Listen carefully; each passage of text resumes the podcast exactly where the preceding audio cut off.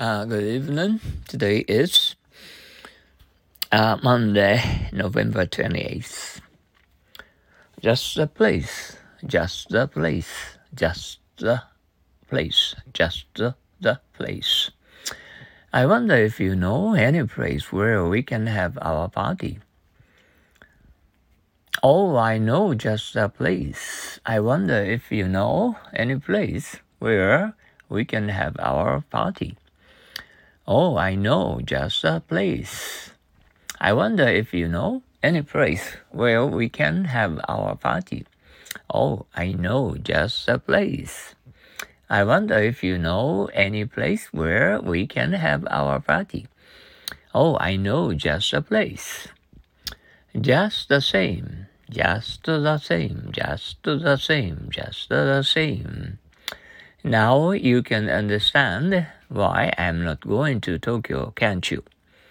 I see, but uh, I will go there just the same.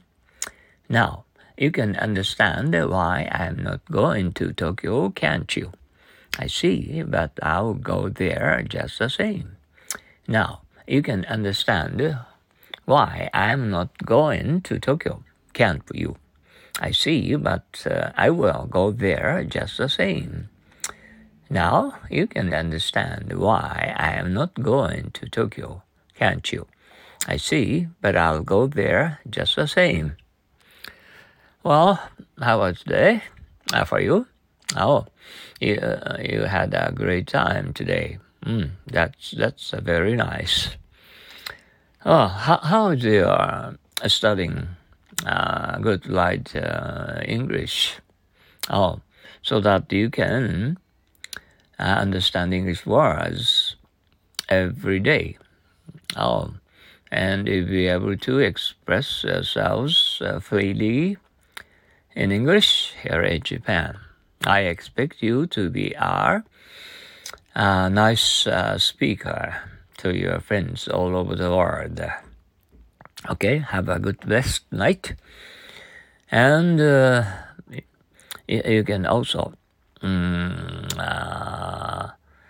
dream of uh, uh, wonderful uh, sightseeing around uh, here in like uh, Kyoto and uh, Nara and ancient Japanese uh, wonderful places. Okay, see you tomorrow. Thank you. Bye now.